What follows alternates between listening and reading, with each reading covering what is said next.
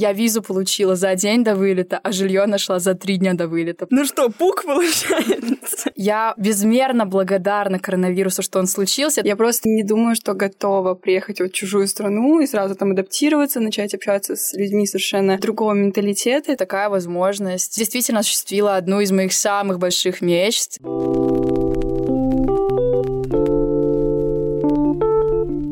Привет! Наверное, ты часто задаешься вопросом, как поступить. Часто сталкиваешься с непониманием, думаешь, что нет правильного решения. В нашем подкасте мы обсуждаем темы, которые не стыдно обсудить. Каждый выпуск мы приглашаем абитуриента, который по определенным причинам боится поступить на департамент медиа или учиться у нас, и студента, который делится своим опытом. Сегодня мы поговорим о возможностях и, внимание, сложностях академической мобильности.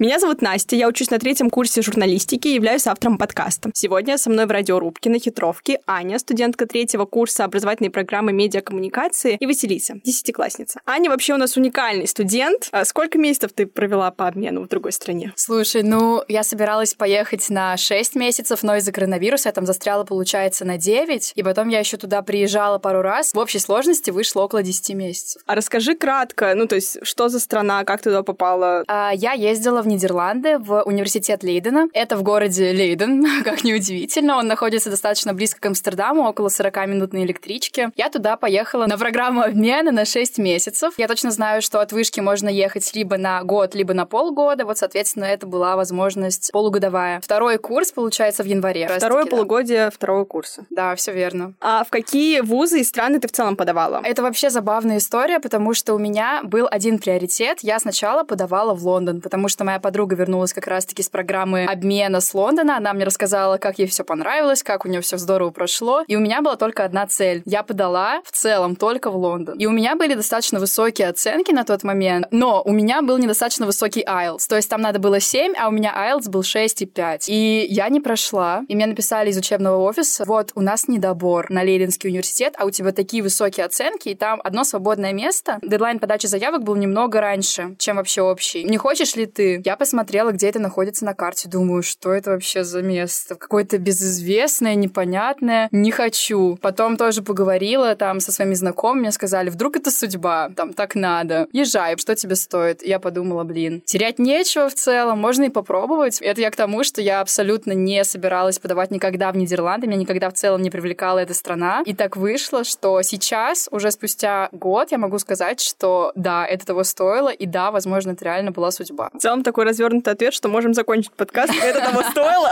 Отлично. Там много подводных камней, но это все равно того стоило, да. Окей, про камни еще поговорим. Но начнем вообще с того, насколько сложно было собирать документы. Это моя любимая часть. Вот где-то на этом моменте хочется сдаться на самом деле. Я помню, как я много плакала, потому что я вроде прошла, я обрадовалась. Сначала тебя выбирает вышка, а потом ты должен подавать второй раз уже непосредственно в этот университет. И там есть тоже много подводных камней как раз-таки. То есть там нужно отдельно записываться на курс, тебя могут не взять, и у тебя начинаются новые там проблемы с поиском жилья, с поиском визы, с подачей. И я помню, что я все время была на нервах, я собирала постоянно какие-то огромные стопки документов. Можно было бы том собрать из моих документов на самом деле. И мне постоянно отказывали в предметах. Я не попала практически ни на один предмет, на который изначально хотела. Очень сильно расстраивалась, опять же, думала, стоит ли оно того. Кстати, о проблемах. Я визу получила за день до вылета, а жилье нашла за три дня до вылета. Поэтому где-то пять месяцев я сидела как на иголках. И вот когда я расслабилась, уже все само произошло. Единственное, что хочется сказать, я не пытаюсь никого этим напугать, просто хочу предостеречь. Все эти трудности потом тоже окупаются. Я думаю, в пятикратном размере, поэтому трудностей бояться не надо, но к ним надо быть готовым. Василис, как ты смотришь на программу академической мобильности? Ты об этом читала что-то перед тем, как прийти сюда? Или вообще в целом думала об этом, когда выбирала университеты? Да, вообще изначально я даже думала пробовать учиться в другой стране, но очень поздно об этом задумалась. Помимо ЕГЭ нужно будет сдавать еще вот эти вступительные экзамены в вузы, нужно очень много документов, потом нужны письма от учителей. Рекомен... Да, рекомендательные письма от учителей. И я просто поняла, что это будет сейчас очень сложно для меня, и это очень долго. Плюс, в принципе, образование за рубежом стоит все таки дорого. И я изучаю пока что только английский язык. В принципе, если бы я изучала какой-то дополнительный, я бы могла попробовать поступить куда-то в Европу, Европу, потому что там, в принципе, есть бесплатное обучение, а в Америке и в Англии оно платное, и поэтому у меня просто как бы нет возможности там учиться. Сейчас я заканчиваю 10 класс. Я просто не думаю, что готова приехать в чужую страну и сразу там адаптироваться, начать общаться с людьми совершенно другого менталитета. Это будет очень для меня сложно. Поэтому я решила, что все таки я лучше отучусь в России, постараюсь как можно лучше сдать ЕГЭ. Там, конечно же, желательно поступить на бюджет, а потом, может быть, на магистратуре поехать учиться за рубеж. А так это очень, правда, интересно, и я просто восхищаюсь людьми, которые могут вот так взять посередине учебы поехать, потому что, насколько я знаю, нужно еще параллельно сдавать из-за своего же вуза в России экзамены. Ты, получается, учишься в другой стране и сдаешь экзамены там. Потом еще должен приехать и сдать экзамены в России. Это так? Или тебе, получается, могут зачесть? Ну, я могу рассказать. У тебя есть свой учебный план, и ты пытаешься найти в принимающем университете предметы точно такие же, как ты проходил бы здесь. Поэтому у меня, кстати, было достаточно много стресса из-за этого в том числе. У меня многие предметы просто не подходили под мой учебный план. Но здесь я безмерно благодарна коронавирусу, что он случился. Это звучит максимально странно, но именно это дало мне возможность параллельно в онлайне проходить предметы, которые мне как раз-таки не доставали. То есть, с одной стороны, это было достаточно сложно, я училась одновременно в двух университетах, но с другой стороны, в плане именно экзаменов это мне очень помогло. И насчет твоего ответа мне так хочется сказать, не бойся,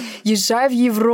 Я наоборот, когда поехала, думала, почему я никогда об этом не задумывалась. Лучше наоборот, после 11 класса, если ты там не готова, взять какой-нибудь ГПР, да, подумать там, чего ты хочешь, подготовиться. Ладно, конечно, на самом деле я не хочу тебя отговаривать, но тебе бы понравилось, я уверена. А скажи, Ань, насколько ты была готова к мобильности? Просто как раз Василиса сейчас сказала, что она не уверена в том, что она готова переехать и так далее. Вот насколько ты к нему была готова, да? Ну, вообще, я думала, что я готова на сто процентов. Я приехала и поняла, что я была слишком самоуверенная, потому что, во-первых, мне всегда казалось, что у меня хороший английский, то есть я хорошо сдала ЕГЭ, я всю жизнь занималась репетиторами. И потом я приехала, и там все иностранцы. Когда ты приезжаешь, прежде чем начать учебу, у тебя есть Orientation Week, то есть неделя ориентации, да, где ты знакомишься со всеми иностранными студентами по обмену, которые приехали так же, как и ты, на полгода учиться. Меня засунули в группу к девочкам из Австралии. Для тех, кто углубляется в акцент английского языка, знают, что австралийский акцент, он самый беглый, самый непонятный. И я весь день ходила с этими девчонками. Они пытались как-то со мной коммуницировать, замедляли для меня речь в шесть раз, а я их все равно не понимала. И я прям помню, как я после первого дня пришла домой и реально плакала в подушку час где-то, потому что а как дальше жить? Вот как вот эти шесть месяцев вообще существовать? Первая неделя была максимально стрессовая для меня, потому что я как раз-таки пыталась различать вот эти самые акценты. И, опять же, это становится лучше, потому что в какой-то момент тебе начинает быть действительно искренне интересно, как живут другие люди. И вот ты хочешь, не хочешь, ты начинаешь с ними общаться. Ты еще понимаешь, что всем все равно на твои ошибки. То есть вначале у меня был страх, что, блин, все так хорошо знают английский язык, а я так долго обрабатываю информацию. И я все время извинялась. Мне уже сказали, задолбала, хватит извиняться, все нормально, мы как бы все понимаем э, эту ситуацию. И вот где-то через месяц я уже стала понимать всех. Это такое чувство наслаждения непередаваемое, когда ты особо, кстати, ничего для этого не делаешь, но за один месяц у тебя прогресс на лицо, и он явно больше, чем прогресс за все там 10 лет, которые ты изучала английский ранее. Это круто. Возвращаясь к моменту, когда ты подала документы, как ты узнала о том, что прошла? Письмо. Я мониторила почту постоянно, и просто один раз ты-дын, и все. Я честно не верила. Я ходила где-то три дня, и я думала, что это не со мной происходит. И в этот момент начинаются все вот эти страхи, сомнения. Ты думаешь, действительно готов ли я вот как раз-таки. Тебе кажется, что не готов. Потом тебе кажется, что готов, а потом ты приезжаешь, что ты не готов, но ты совсем справишься. Вот какая-то такая прогрессия происходит. А был момент, когда ты хотела отказаться? Да, когда в аэропорту была уже. Когда сидела у своего гейта и думала, боже, так страшно делать вообще шаг в пустоту. Ты приезжаешь абсолютно один, вообще без единого друга, и оставляешь, по сути, вот всю свою жизнь где-то позади, абсолютно не зная, что тебя ждет. И ты понимаешь, что ты уже никак не относишься ни к своему прошлому, и ты еще не выстроил свое будущее. Ты где-то посередине, и оно сейчас пустое. Но это так кинематографично, это такая красивая и грусть, и неопределенность. В общем, я всем советую, на самом деле, пережить эти эмоции. Это тоже непередаваемо. А ты всегда хотела попасть на программу мобильности? Если честно, да. Наверное, это даже не про саму программу мобильности, это вот про сам опыт пожить где-то в другой стране какое-то время. Мне кажется, лет с 15 мечтала об этом как раз-таки. Но у меня не было точно вообще никакой возможности поучиться в Европе тогда, на тот момент. Программа обмена — это то, за что я очень сильно благодарна, на самом деле, Высшей школе экономики, потому что такая возможность действительно осуществила одну из моих самых больших мечт, и это сделало меня действительно счастливой. А ты можешь рассказать поподробнее, как ты успевала вообще все совмещать, учебу в двух вузах? Кстати, Юля — соавтор подкаста, тоже сейчас на программе мобильности, и она тоже из-за того, что у нас есть возможность сейчас онлайн-пар, она учится онлайн и в вышке, и, соответственно, в другом университете. Так что я думаю, что это такая распространенная практика в рамках а, вышки и в рамках коронавируса. Мне кажется, очень легко словить расфокус, когда ты учишься в другом университете, в одном университете, в другом университете, тебе нужно общаться с этими людьми, знакомиться с новыми, а еще вроде хочется и работу найти, и погулять еще где-то. И... Но вот в целом, когда ты студент, ты учишься вот этой мультизадачности, то есть так было всегда. Ты здесь здесь пытаешься работать, здесь пытаешься путешествовать, тоже на мобильности. На самом деле нет, все нормально. Ты просто спишь там, может быть, мало, по 4 часа, но когда это кому мешало, как бы. Так ты все успеваешь на самом деле. Просто очень важно грамотно распоряжаться временем, да. Действительно, например, не сидеть в ТикТоке, а вот либо отдохнуть, либо там чем-то важным позаниматься. Ну, хотя я считаю, что отдыхать надо, иначе можно словить эмоциональное выгорание в целом. И когда ты учишься в двух университетах, это тоже очень важно. Еще один совет для тех, кто едет на мобильность, не забывайте отдыхать. Вообще, ставьте это на первое место, учебу на второе, и тогда учеба пойдет только в гору. Ну, если правильно как-то совмещать и баланс искать. А ты ловила выгорание на фоне всего происходящего? Да, конечно. История такая. В Европе коронавирус объявили в целом раньше, и нас закрыли раньше. И так вышло, что мне нужно было там за неделю решить, возвращаться мне в Москву обратно домой, либо оставаться. А на тот момент я уже завела новых друзей, у меня был контракт на квартиру на следующие полгода, то есть выехать я могла, но платить пришлось бы все равно. Было очень сильное психологическое давление на самом-то деле. Это тот момент, когда ты не понимаешь, что происходит сейчас в мире, особенно в самом начале. Тебе действительно страшно. Все сидят по домам, никто не выходит на улицу. И тут тебе еще нужно здесь учиться, там учиться, там уже первая сессия, какие-то первые работы. Все на английском языке. В другом университете другие требования. Тем более, что Лейденский университет — это академический университет. Там каждая домашняя работа была чуть ли не мини-курсовой из этого разряда. Поэтому было очень тяжело эмоционально на самом деле. В какой-то момент начинаешь подстраиваться под это, успокаиваешься и понимаешь, что все будет нормально. Не накручивать себя лишний раз, особенно в такие сложные времена. Ну, естественно, не забывать тоже про своих друзей, не бояться просить о помощи, обязательно общаться, не оставлять это где-то в глубине себя, и тогда все пройдет. А сравнивая два университета, я просто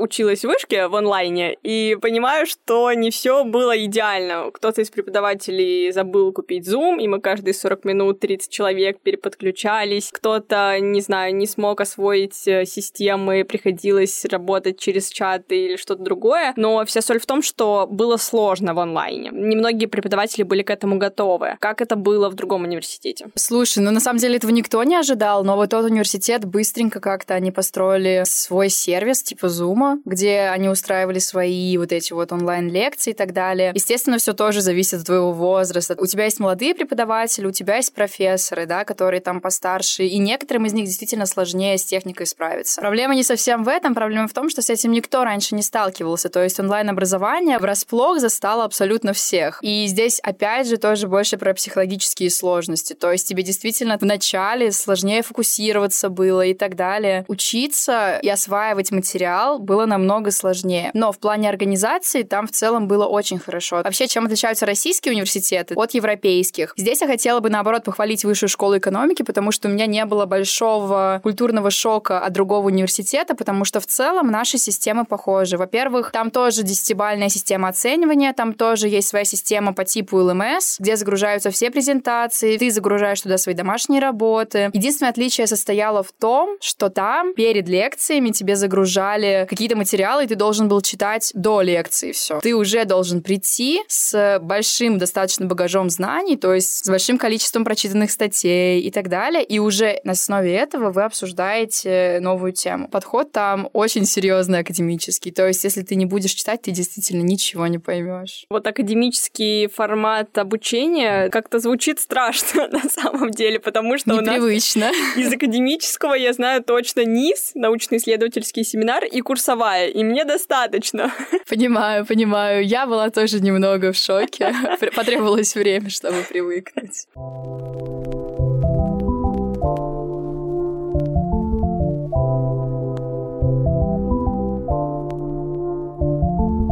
Привет! С вами снова рубрика «Подкаст на диване». Рубрика, где мы рассказываем о подкастах и проектах, которые нам нравятся. Сегодня мы расскажем вам интересную историю и поделимся не менее интересным телеграм-каналом Данила Остапова. Он нам рассказывает. В Вышке есть программа студенческой мобильности. Это возможность на полгода поехать учиться в другой город, например, из московского кампуса Вышки в Питерский или даже в другую страну, университет-партнер. Конечно, международная мобильность самая популярная. Подать заявку может любой студент с средним баллом выше, чем 6 из 10. И если ты учишься плюс-минус норм, скорее всего, пройдешь отбор в один из вузов. Даниил думает, что такую возможность обязательно нужно использовать. Вот так пожить в Европе несколько месяцев, потом может не получиться. Тебя будет связывать работа, семья или что-то еще. Короче, пока ты относительно свободный студент, важно не упустить этот шанс. Даниил по-настоящему осознал это только пару недель назад. Сейчас он готовится хорошо сдать сессию, чтобы в сентябре пройти конкурс. И через полгода года отправиться в Бельгию или Германию. О том, как он собирает документы и готовится к путешествию, он будет рассказывать в своем телеграм-канале «Понаехавший». Также он пишет о жизни студента в Москве, как сэкономить, как снять жилье, как классно провести выходной. Короче говоря, подписывайтесь.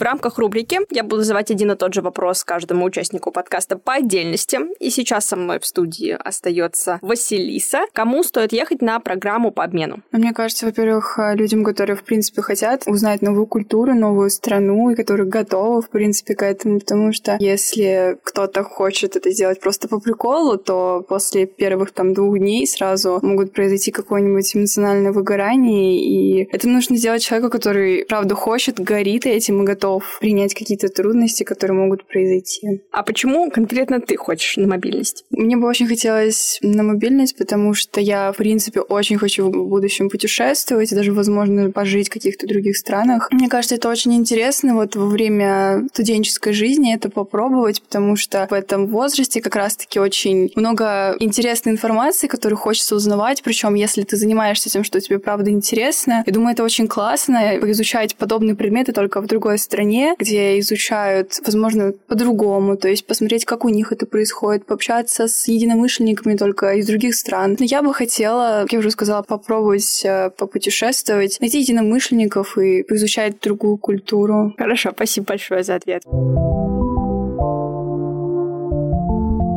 Итак, со мной в студии Аня, и я задаю свой вопрос на засыпку. Кому стоит ехать на программу по обмену? Тем, кто готов рискнуть тем, кто открыт ко всему новому. Да в целом всем. Вы ничего не теряете. Программа обмена подойдет любому в целом человеку, кто в этом заинтересовался. Здесь все зависит уже конкретно от каждого студента. Окей. А почему ты хотела на мобильность? Вообще в целом где-то до 18 лет я практически вообще не путешествовала. И у меня была всегда вот эта тяга к безумным путешествиям. Кстати, поэтому сейчас я не могу ни месяца в Москве свободно пробыть. Все деньги, которые я получаю, я сливаю на путешествия Возможно, это какая-то моя травма от того, что я слишком долго пересидела без дела. Но у меня в целом искреннее желание узнавать людей. То есть это даже не про путешествия больше, да, а вот именно про общение. Я считаю, что общение с людьми разных национальностей, опять же, очень сильно расширяет твой кругозор. То, как смотрят на мир другие люди, иногда полностью меняет твою жизнь в том числе. Вот, поэтому я всегда хотела попробовать именно вот этот опыт общения с иностранцами. Мне всегда было интересно интересно, насколько они отличаются от нас. Почему там, не знаю, какие-то ребята из России, которые куда-то уезжают, почему они потом никогда не возвращаются. Я их, кстати, поняла. Мне было всегда максимально любопытно. Вот, мне кажется, это подходящее слово. Не любознательность, а именно любопытство. И вот такой вот детский восторг — самые такие ключевые факторы.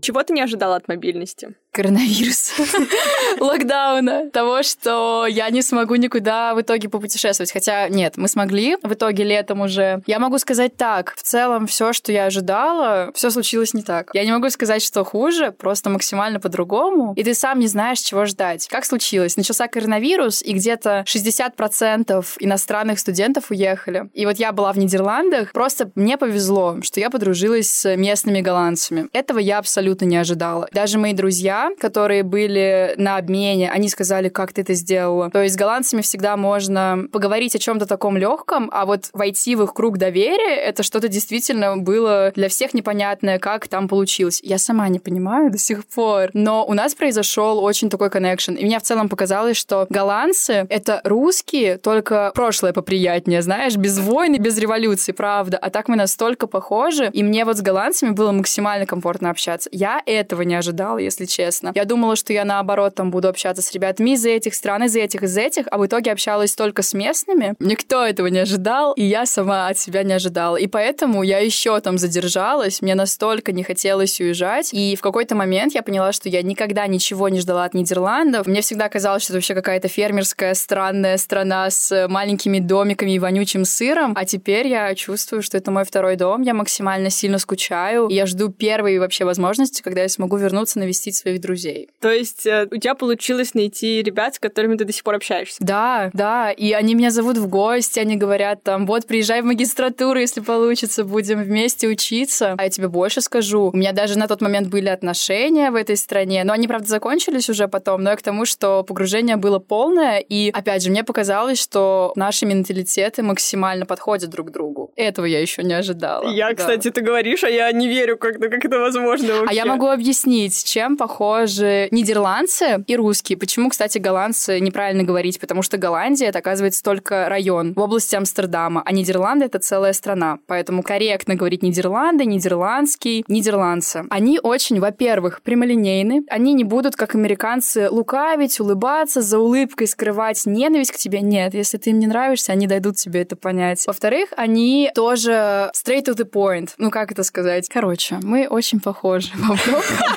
Они тоже веселые. Вот, у нас одинаковое чувство юмора. Мы совпали по шуткам, мы совпали по каким-то историям. Надеюсь, ты их уже научила русскому. Да, ой, у меня столько историй есть на эту тему. Если интересно, могу рассказать одну, так чтобы покороче. Один из самых популярных вопросов — это вот когда вы в компании чокаетесь, по-английски вы говорите cheers, а все говорят, а как вы говорите по-русски? А мы действительно, блин, никак не говорим. И все говорят «за здоровье». Я говорю, нет, так говорят поляки. Я говорю, мы все время говорим тост, то есть за сегодня, там, не знаю, за успех, неважно. И в какой-то момент я так сильно устала это объяснять каждый раз. То есть на каждой вечеринке ты должен объяснять это минимум на 5 минут. Что я решила, блин, а кто проверит вообще? И, короче, один раз я решила пошутить, и я в шуточной форме сказала, что вот, мы русские, когда чокаемся, говорим пук. Я решила, что никто не проверит. Все такие, о, м, прикольно, ничего себе, никогда не слышал. И, значит, я забыла про это. И прошло несколько вечеринок, и спустя какое-то время эта же компания ребят напомнила мне. То есть вот мы чокаемся, они смотрят на меня и говорят «пук». Я сначала не поняла, что происходит, я сама смутилась, потом такая «а, да-да-да». И потом мне уже стало стыдно как-то признаваться, что это шутка. И как-то это зашло очень далеко. И вся моя компания друзей всегда стала так говорить, когда мы чокаемся, но это пошло дальше. Они стали рассказывать это своим родителям, родители стали рассказывать это друзьям своих родителей. И, в общем, как-то это дошло до того, что мы были на дне рождения мамы одного моего друга там в Голландии. Меня тоже позвали. И там было 50 родственников. И она говорит, вот представляете себе, тут вообще такая девочка хорошая у нас на мобильности учится. Она из России. Представляете себе, какой русский красивый язык. И она рассказала на 50 человек вот это, и все такие, ой, я теперь буду говорить только так.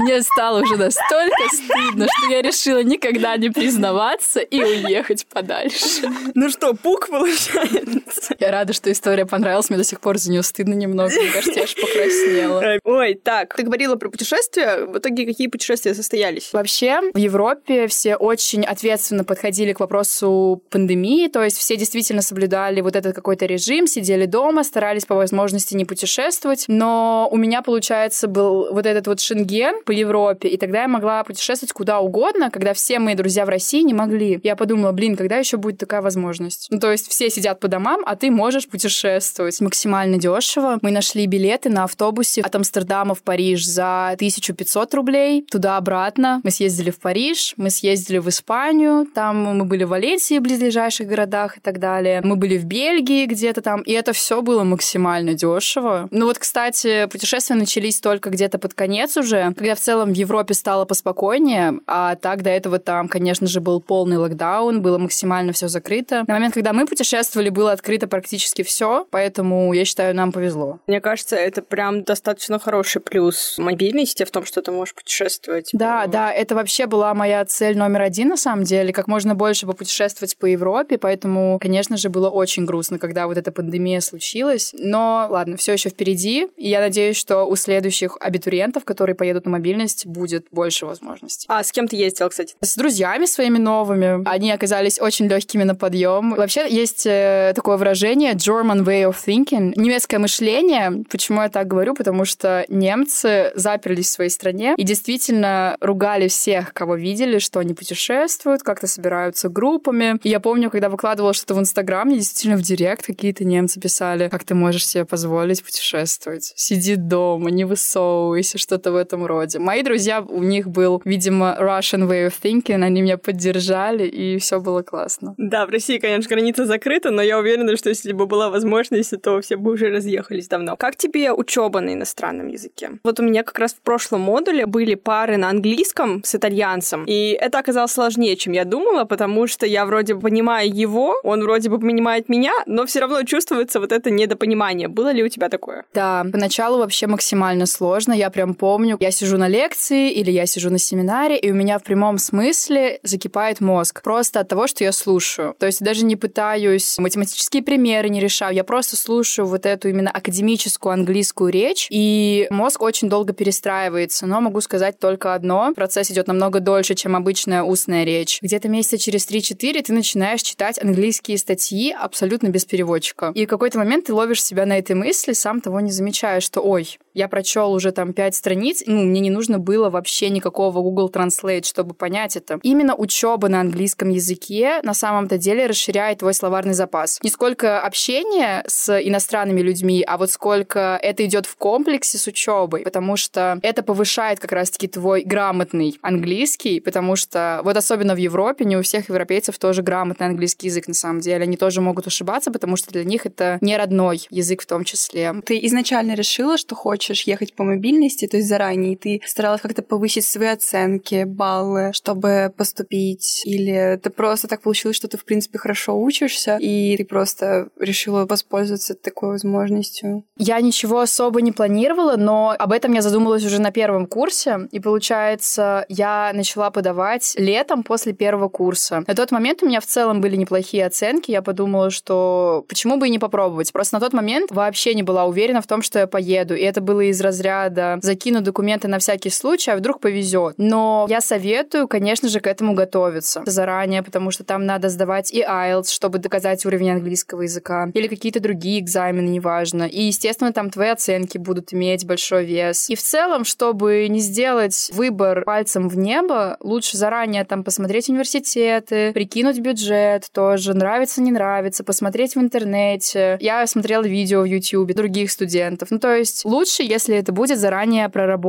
такая тема. Получается, ты ездила бесплатно или со сколько тебе это вообще обошлось? Вышка оплачивает само обучение, но ты платишь сам за перелеты и так далее. Но в вышке есть два типа стипендий. Есть и... эндаумент, это вышкинский, и есть Erasmus. Еще. Да, да, все угу. верно. У меня была вышкинская стипендия, они выплачивают три месяца по 50 тысяч рублей, что-то такое. В целом это покроет месяца 3-4 проживания, что уже очень хорошо на самом деле. Но также можно выбрать э, университеты, которые как раз-таки дают возможность получить Erasmus. По-моему, она от университета отличается от разных университетов. Да, она варьируется, она отличается, и она выплачивается, по-моему, каждый месяц в течение да, твоей мобильности. Да, всего периода. Ну, Erasmus круче получить. Конечно, да. Конечно. Да, она и больше, на самом деле, все равно в итоге будет. Ну да, потому что страны обычно все равно дороже, чем 50 тысяч в месяц обходятся. На самом деле, я смотрела для департамента медиа, это в основном страны Скандинавии, Скандинавии, которые самые дорогие, но раз есть, уже хорошо. Это лучше, чем ничего. Это как лучше, я чем ничего. люблю говорить, да. Если возможность была бы уехать снова, поехала бы? А, у меня чемодан собран уже. Стоит и всегда один. Если откроются границы завтра, все, я поеду. Действительно, когда я попала на программу обмена, у меня начались сомнения, почему вообще раньше не задумывалась об этом. Я очень сильно и хотела тоже продлить и поехать как-то еще. Но потом подумала, что ладно, попробовала, во-первых, меня не одобрили просто, во-вторых, я подумала, что если очень захочется, всегда можно поехать в магистратуру на самом деле. Тоже там по стипендии какой-нибудь выиграть. И вообще, может быть, тебе разонравится, может быть, ты захочешь попробовать что-то новое, какую-нибудь новую страну. Ты никогда не знаешь, что произойдет в твоей жизни, поэтому я считаю, что все происходит к лучшему, как бы. Если не одобрили, значит, так надо. Но если бы была возможность, может быть, бы и по-другому поговорили. Если одобрили Нидерланды, а не Лондон, то так надо. Я да. говорю, я вообще не жалею, вообще не жалею. Нидерланды